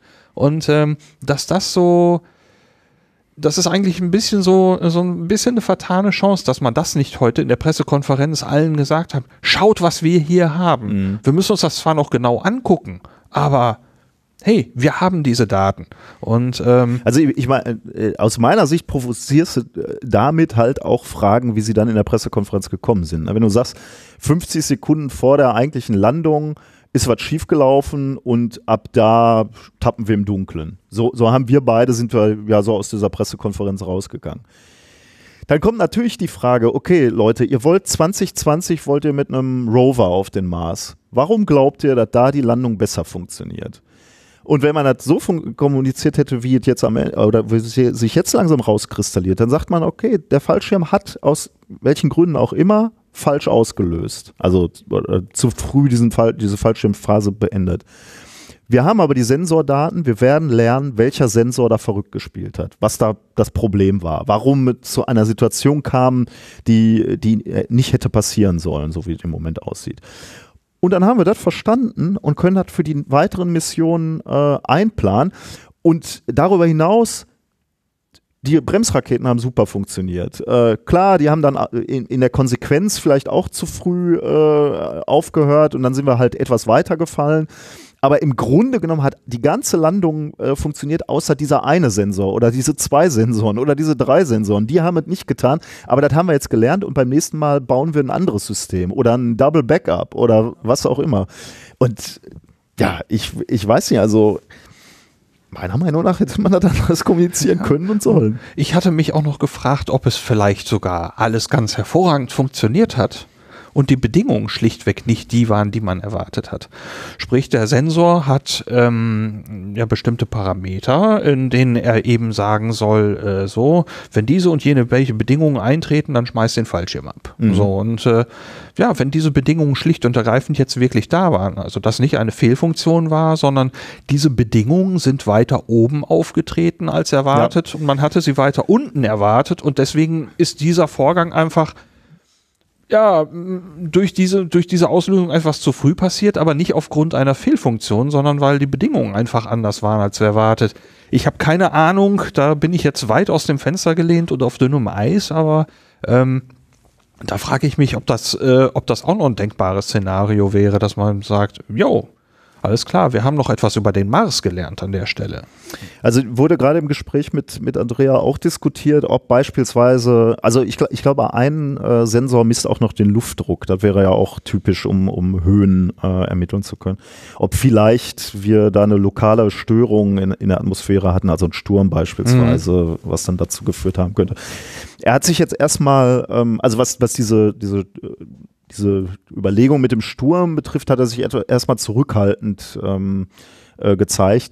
Aber äh, ja, du hast natürlich völlig, völlig recht. Also äh, wenn ich jetzt gerade immer gesagt habe, äh, Sensoren haben nicht funktioniert, dann meine ich damit nicht zwingend, dass wir einfach, also dass sie verrückt gespielt haben, sondern dass die vielleicht tatsächlich Daten gemessen haben, die, genau wie du sagst, äh, dazu geführt haben, dass der Länder glauben musste, ich bin schon tiefer als ähm, ähm, als eigentlich angenommen.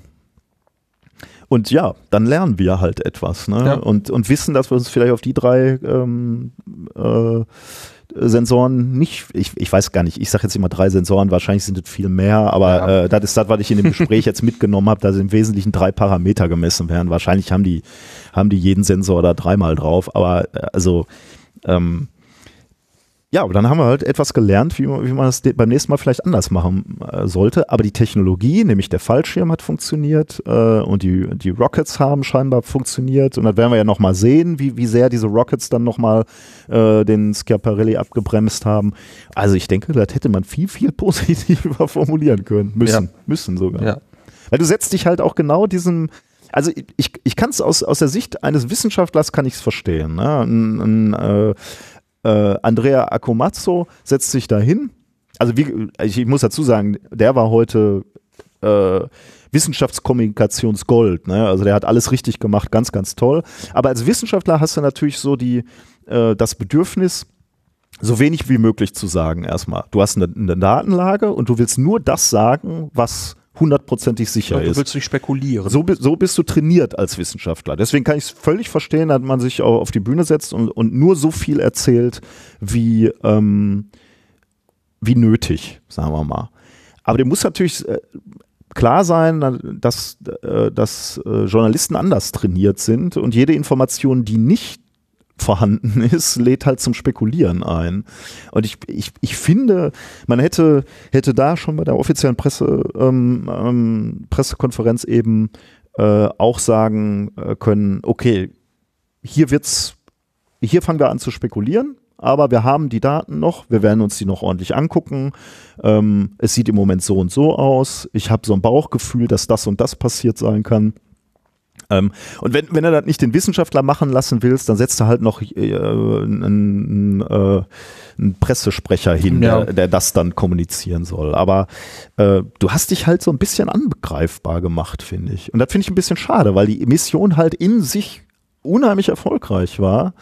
Ähm, selbst diese, dieses Add-on, dieser Bonus, dieser Zucker mit dem, mit dem Lander war fast komplett erfolgreich, außer ein kleines Detail, was dann natürlich dazu geführt hat, äh, dass wir jetzt nicht einen funktionierenden Lander noch für die nächsten zwei, drei Tage auf der Oberfläche haben. Aber ja Gott, das war eh nur Bonus. Also ähm, das, das setzt halt nicht äh, das Ziel, dort 2020 einen Rover auf der Oberfläche zu haben, ähm, setzt das nicht in Gefahr, aus meiner Sicht. Ja, also diese Sache kann man im Prinzip in dieser Zeitschiene beliebig hin und her schieben. Hätten die also jetzt zum Beispiel den, äh, den Touchdown noch gemessen und hätten für, sagen wir mal, eine Sekunde lang einen funktionierenden Lander auf der Oberfläche gehabt und danach wäre es aus irgendeinem Grunde nicht geklappt. Dann hätten die sich darauf gestützt. Das ist, äh, und nicht darauf, hey, es hat bis dahin so super funktioniert. So, jetzt sind wir einfach ein paar Sekunden weiter vorne. Wir haben fast trotzdem alles gelernt, was wir haben lernen wollen. Es fehlt jetzt so dieses letzte Stück. Und man ist optimistisch, die Ursache für dieses letzte Stück tatsächlich noch zu bekommen. Also auch wenn der, wenn der Länder jetzt im Moment so jetzt die, die wissenschaftliche Mission, die für die, für die er jetzt ein paar Tage vorgesehen war, wohl nicht absolviert, ähm, was man zeigen wollte, war die Landung. Was man testen wollte, war die Landung, das muss ganz genau zu sagen.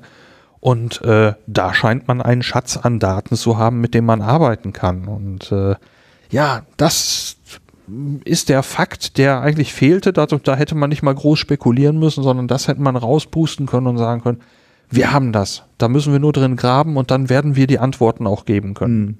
Mhm. Und äh, der Andrea Akomazzo hat wohl oft gesagt, wir schauen in die Daten, wir schauen in die Daten, das wird kommen. Aber so dieses, äh, was man eigentlich alles hat, das, wie groß dieser Schatz an Daten ja. eigentlich ist, das fehlte so ein bisschen. Ja, einfach diese, also ich hätte gar nicht so viel mehr erwartet, außer nochmal eine, eine sehr, also diese detaillierte Auflistung der zeitlichen Abläufe, mhm. äh, die ja nachher völlig äh, also ohne Bohren dann äh, preisgegeben hat. Ähm, also 50 Sekunden vor der Landung, Abschluss des, dieser Fallschirmsequenz, Rocket Booster, danach noch 19 Sekunden Daten. Also, äh, weißt du, da brauchst du nicht mal lange, um diesen Sachverhalt zu erklären. Also es gibt ja in der, in der Wissenschaft schon mal Situationen, wo es einfach auch wahnsinnig lange dauert, äh, Sachverhalte zu, zu erklären und dann sagst du, komm, dann reduzieren wir das halt. Äh, versteht eh keiner. Aber diesen, diesen Sachverhalt, ne, wir haben Daten 19 Sekunden nach, nach Abschluss der, der Rocket-Sequenz äh, und wir werden lernen, wo wir waren in, äh, ja. äh, im Abstand zum, äh, zu, zum, ähm, ähm, zum, äh, zum Boden des Mars. Das hätte man doch sagen müssen. Auch später bei den Nachfragen, ne? wenn, wenn da die Frage kommt, wie, wie wahrscheinlich ist, dass das Ding gecrashed ist. Ähm, weiß ich nicht, ist, dann kannst du doch sagen, ähm, wissen wir nicht zu diesem Zeitpunkt, aber wir haben noch 19 Sekunden nach Abschalten der, äh, der, ähm, der Düsen und es kann sein, dass das 19 Sekunden freier Fall war. Das kann aber auch sein, dass das sechs waren und wir haben noch äh, 13 Sekunden, die, äh, die das Ding noch auf dem Boden stand. Und wir, wir haben noch Daten gesendet. Und ja, das finde ich so ein bisschen schade. Das ist es auch. So, hier kommt gerade äh, die Aufzeichnung der Pressekonferenz. Die schmeiße ich natürlich mit in die Show Notes. Dann kann man sich nochmal ein eigenes Bild machen. Auch wenn es wahrscheinlich jetzt durch das Vorgespräch durch uns ein bisschen vorgefärbt ist. Aber. Ja, ich weiß nicht, wenn du das veröffentlichst, gibt es vielleicht auch schon wieder ganz neue Daten. Ne? Ich weiß nicht, wie lange sie jetzt brauchen, um wirklich diese Landung äh, zu analysieren. Vielleicht ja, keine Ahnung. Aber äh, jetzt im Moment bin ich wirklich hin und her gerissen zwischen diesen zwei ja, sehr unterschiedlichen äh, Arten, die Landung einzuordnen. Ja, also ich, ich gehe im Prinzip in einer positiven Grundstimmung nach Hause. Ja, also auch. auf jeden Fall mit dem wegen, wegen des Orbiters alleine schon. Und äh, ich bin sehr gespannt, was die aus den Daten ziehen werden, ähm, was man daraus lernen kann, was man hören wird. Ähm, Mir ist halt, äh, mir ist halt nur sehr wichtig, äh, oder ich, ich habe halt, würde mir halt wünschen, dass, dass äh, die ESA äh, weiter ähm, in Richtung, Richtung Mars schielt. Und wenn dann, wenn dann, dann so eine erfolgreiche Mission äh, unter, unter ihren Möglichkeiten kommuniziert wird, finde ich das halt ein bisschen schade, so, weil, weil halt die Stimmung eventuell äh, bei den äh, nicht so sehr interessierten Menschen färbt oder färben kann. Und äh, da, ja, hoffe ich, hoffe ich, dass, äh, dass das richtig ankommt alles. Ja, da fällt mir so ein, wir hatten ja gestern Abend äh, noch mal kurz darüber gesprochen, dass die 2020er Mission ja noch nicht so hundertprozentig auf festen Beinen steht. Ähm, das kam so ganz kurz auch noch mit durch, dass es nächste Woche also ein, ja, wie nannte er es, ein Review geben wird, wo man also über diese Mission sprechen wird und bei dieser Geschichte wird herauskommen, wie viel Geld die einzelnen Mitgliedsländer jetzt äh, dort beisteuern müssen. Und ähm, ich habe das so ja eher im Subtext so wahrgenommen. So hundertprozentig fix ist die Sache in der Tat noch nicht. Und da kann man eigentlich nur hoffen, dass man dann diese Mission äh, in dem Rahmen dann äh, ja die das, was man jetzt erreicht hat, gestern und heute, ähm, Richtig einordnen. dort dort so vermittelt, dass dort verstanden wird, was man dort geschafft hat. Ja.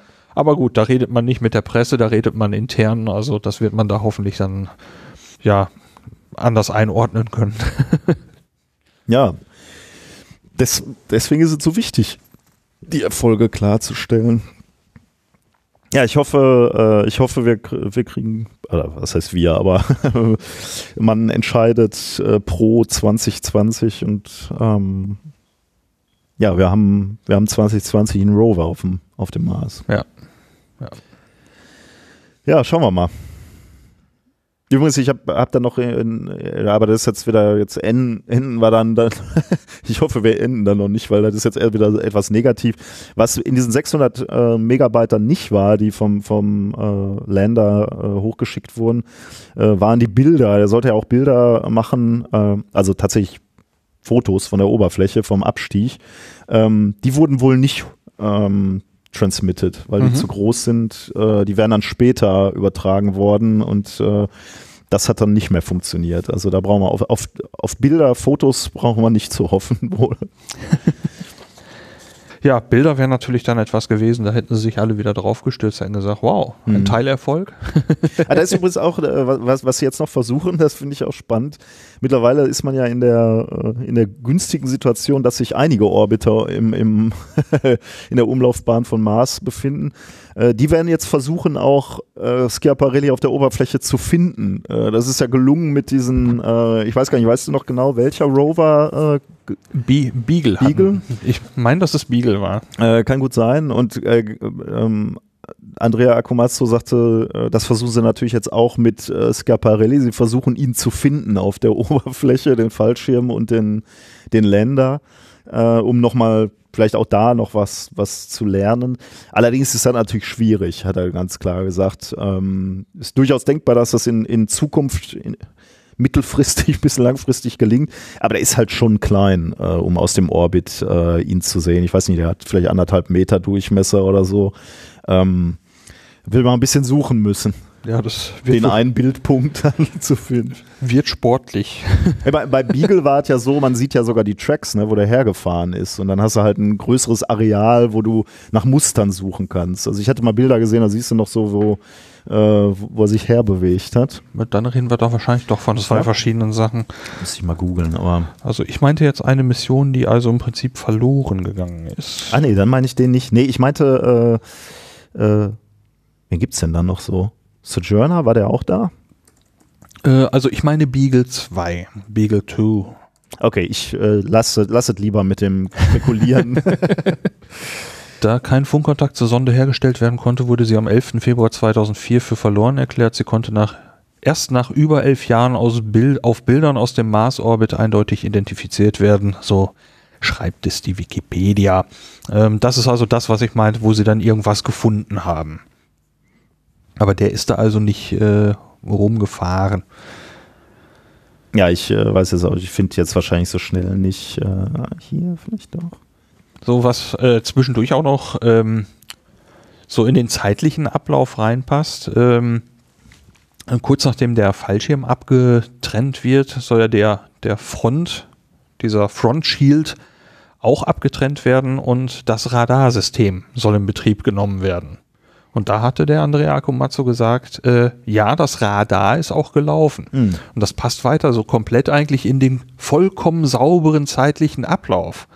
So, da fragt man sich wirklich, was hat jetzt oben diesen Punkt ausgelöst? Dieser eine Punkt, Ja. das, den zu lernen, das wird sein. Und dann eben für zukünftige Missionen den äh, diesen, diesen Fehler, der vielleicht passiert ist, dann äh, zu vermeiden. ja, oder noch ein Parameter hinzuzufügen Ja. oder was, was auch immer es dann sein wird. Ja, das ist es eigentlich, was wir wissen, ne?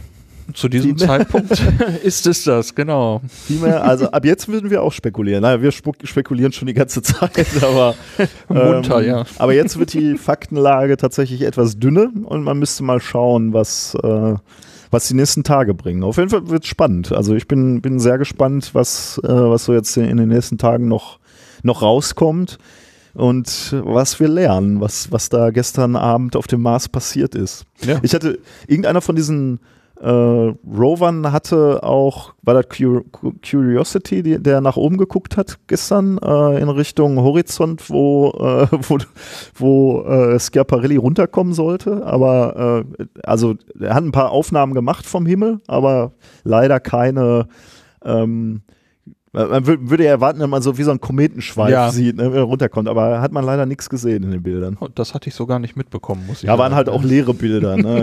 äh, wo, wobei du hast, hast irgendwie äh, äh, auf zwei Bildern war tatsächlich so eine kleine Spur, aber die Wissenschaftler sagten dann wohl, das wären X-Rays, also Röntgenstrahlen, die da auf dem Detektor diese Spur erzeugt haben und eben leider kein Bild von Schiaparelli. Das wäre auch noch ein Hingucker gewesen. Wäre wär natürlich schon super gewesen, wenn wir mittlerweile so viele Sonden da haben, dass, dass wir unsere eigenen Landungen äh, beobachten können.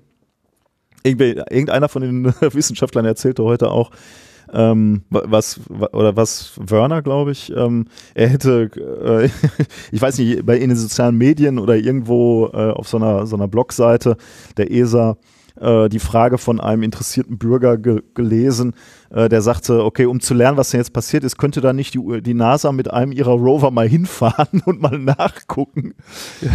Das wurde dann auch noch in den Kontext zu dem Film The Martian Ja. gesetzt.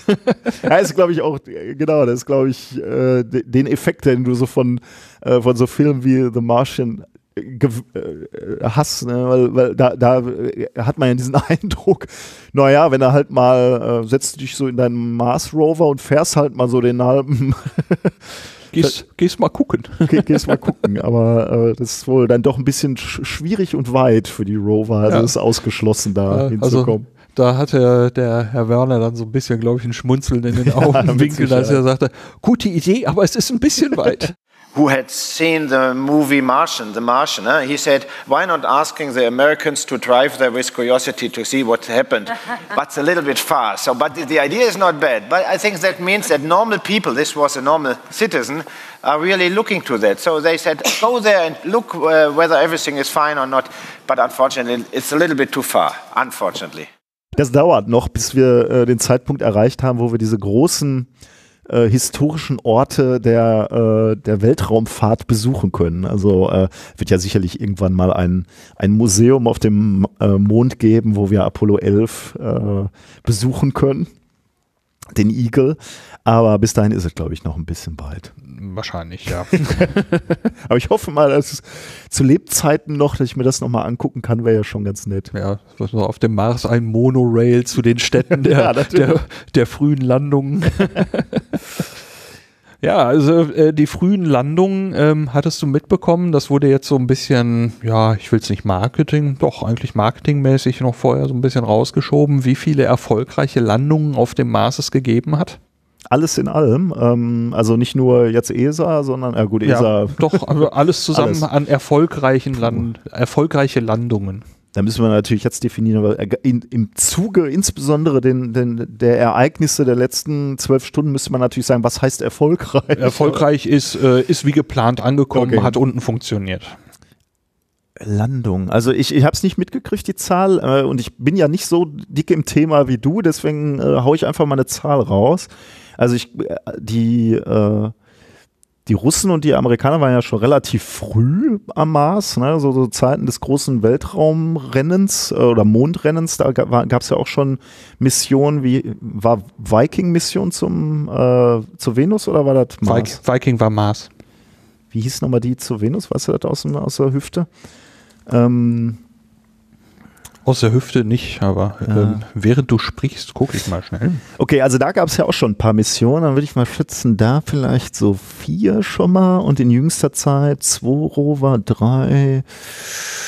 So was in der Größenordnung von zehn oder zwölf vielleicht? Sieben. Sieben. Oh, da habe ich über, überrissen. Ja, ich glaube, diesen Effekt hatten die sich, Venera hießen die, die Sonden äh, der Russen zum Venus, Ah, okay. gerade zwischen beim, äh, ja, die Zahl sieben, weil äh, sie fühlt sich dadurch, dass eigentlich immer wieder Mars-Sonden eben auch um den Mars herumfliegen, das in die Medien kommt und so, fühlt sich, hat man so das Gefühl, eine größere Zahl sagen zu wollen. Ging mir auch so.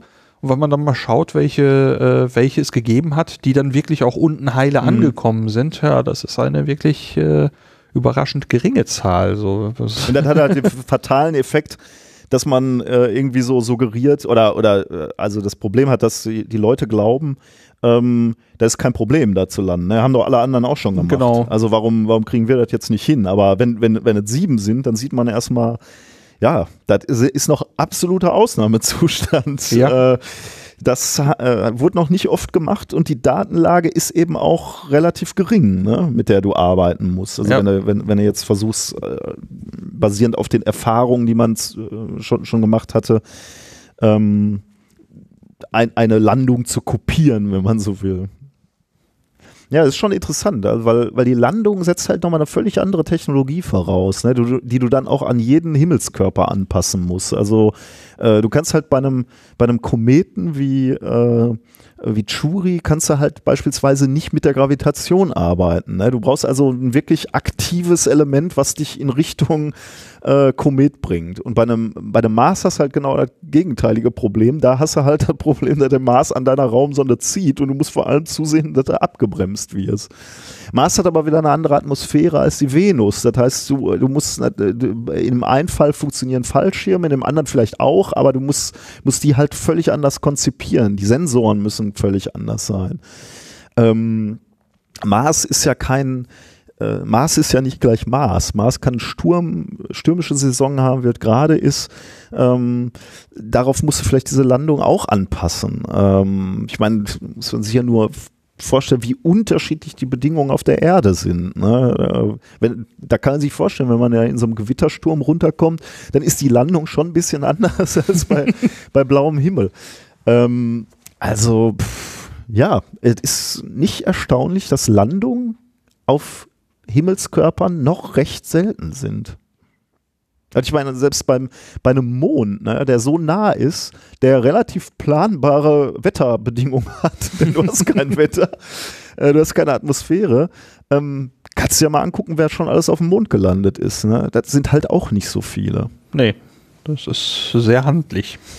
Ja, muss man sich, äh, muss man sich wahrscheinlich äh, vor Augen führen. Man ist viel- vielleicht genau, wie du sagst, ein bisschen verwöhnt so von, von all den Missionen, von all den Erfolgen auch, die man schon hatte. Ähm, vielleicht auch von diesen, vielleicht ist es auch in, in gewisser Weise der Zeitgeist, wenn man so denkt, ähm, du, durch, durch viel Science Fiction und, und, und viel, viel Technik im, im Alltagsleben, dass man sagt, okay, kann ja nicht so schwer sein, äh, wenn, wenn man selbst fahrende Autos auf den Straßen hat, dann muss man doch auch irgendwie zum Mars kommen. Aber es ist eben dann doch nochmal eine andere Hausnummer, weil man einfach so wenig Datenpunkte hat. Und da muss man sich wahrscheinlich tatsächlich nochmal vor Augen führen. Das ist wirklich, es ist noch eine Ausnahme, aber äh, das macht die Zeit natürlich jetzt im Moment auch sehr, sehr spannend, ne? weil man hat so das Gefühl, man ähm, so nach den 60ern der Mondlandung war so ein bisschen der Dampf raus aus, ja. äh, äh aus der ähm, Raumfahrt hin zu anderen ähm, Himmelskörpern, einfach weil natürlich auch die Strecken werden ja auch weiter, wenn man zum nächsten will. Äh, man hat viel viel Raumfahrt in der, in der, also erdnah betrieben, also auch mit Raumstationen. Das war sicherlich alles sehr, sehr wichtig. Aber ich habe jetzt das Gefühl, dass so der Blick halt wieder ähm, ein bisschen in die Ferne schweift und die, und die Zeit reif ist, so dass mehrere Länder sagen, okay, ähm, der Mars ist so das Ziel. Also hatte ich gestern auch das Gefühl, da war ja einmal die äh, die großen drei äh, Weltraumorganisationen, NASA, ähm, ESA und Roskosmos auf der Bühne, die alle drei sagten, ja, wir haben eine Strategie, wir haben eine Idee, wir haben den Wunsch, zum Mars zu kommen. Und dazu kommen ja noch private Unternehmen, die, äh, die auch die Strategie haben, äh, sie, sie möchten Menschen zum Mars bringen. Und ich glaube, da kommt eine Dynamik rein, aber man muss sich wirklich vor Augen führen, wir sind am Anfang dieser Entwicklung. Ja. Und äh, das ist eine ganz, ganz spannende Zeit, die wir da gerade erleben. Äh, aber man muss auch ein bisschen Geduld haben. Noch. Ja, also äh, wie schnell das jetzt eigentlich so, so alles gehen soll. SpaceX hat ja die, eine, einen, ein neues Raketenkonzept vorgestellt. Die sprechen im Moment davon, 2024 bemannt zum Mars zu fliegen. Also das äh, ja. sehe ich noch nicht. das ist, glaube ich, sehr optimistisch. Das, das ne? sieben, sieben, acht Jahre von heute aus gesehen und äh, das erscheint mir sehr, sehr nah dran. ja, und dann, in, äh, wenn du dann guckst, wie viel haben wir in den letzten 50 äh, Jahren dahin hinbekommen. Ne? Ich weiß nicht, also gut, vielleicht ist der, der Zeitraum ist wahrscheinlich nicht fair, aber so, sagen wir mal, ähm, ich weiß nicht, von der ersten bis zur, zur letzten, ich weiß nicht, über welchen Zeitraum wir da sprechen. Äh, gut, die Russen waren 70er auf dem Mars, jetzt einfach aus der Hüfte geschossen. Vielleicht ist es auch Mitte der 60er, keine Ahnung, aber ja, dann sind es fast 50 Jahre, ne? Maresnik 1 ist, sollte vorbeifliegen 1960 und äh, Mariner 4 ist dann 1964 von, den, ah, von, der, von der NASA vorbeigeflitzt. Hat 22 Bilder gemacht, also 60er Pass. Da waren dann in den 60ern auch die Russen mit dabei. Mhm. Sond 3. Ja, ja, halte ich auch ein bisschen für optimistisch. Ich ja. glaube, ich werde nicht ins erste ähm, kommerzielle Raumschiff steigen. Aber äh, wie du schon sagst, extrem spannende Phase so im Moment, um das mitzuverfolgen, weil da so so, ein, so Zucht drin ist mhm. gerade. Äh, da passiert was. Äh, alle sagen, ja, irgendwas möchten wir da machen. Und ähm, ich werde hier sitzen und mir das angucken. ich auch.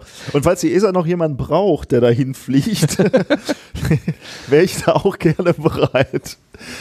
Naja. Du würdest das machen? Ja, klar. Mhm. Ich darf nicht, aber also aus, aus mehreren Gründen.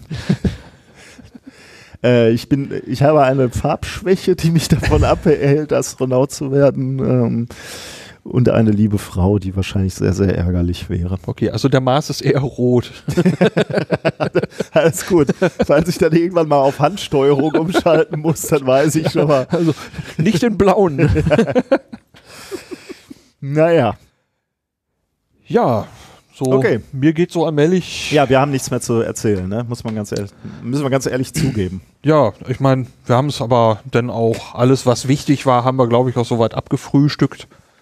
Und dann werden wir mal schauen, was da demnächst ist. Ich denke, ihr werdet ja in eurem Podcast, zu dem du sicherlich noch ein, zwei Sätze sagst gleich, äh, ja, oder wir jetzt? Müssen, wir, wir, müssen mal gucken. Also methodisch inkorrekt heißt der Podcast. Wir äh, erzählen ja normalerweise über aktuelle Forschung, aber ich werde in der nächsten ähm, Folge sicherlich auch ein bisschen was hier zu diesem Besuch sagen, weil mich das doch wieder sehr beeindruckt hat. Ähm, ja, aber die, die Hard Facts sozusagen, äh, wer wirklich wissen will, wie es hier mit ExoMars weitergeht, der muss dir natürlich folgen, weil du die, die richtig guten Informationen hast. Ich, bei uns ist das ja eher so randständig. Ähm, ja, ich bin gespannt. Vor allem bin ich gespannt, äh, wann wir denn dann mal wieder hier sind. Ich Ja, das kann jetzt wohl ein bisschen dauern. ja. aber wir, wir werden schon irgendeine Gelegenheit haben, äh, äh, mal wieder über Raumfahrt zu sprechen. Du sowieso, aber für mich ist es ja immer so ein bisschen. Ja, ich darf meinen mein Fantasien freien Lauf lassen bei dir. Von daher. Ja, würde mich freuen, wenn du nochmal dabei bist. Auf jeden Fall.